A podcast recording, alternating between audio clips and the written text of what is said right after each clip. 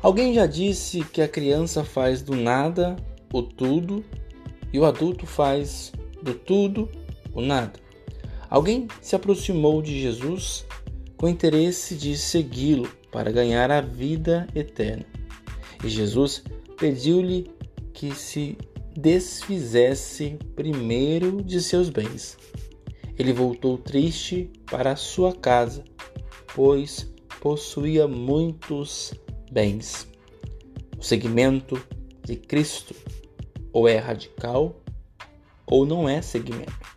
Dispor-se ao serviço dele é deixar para trás nossas seguranças e viver unicamente na esperança e na segurança de estar nele.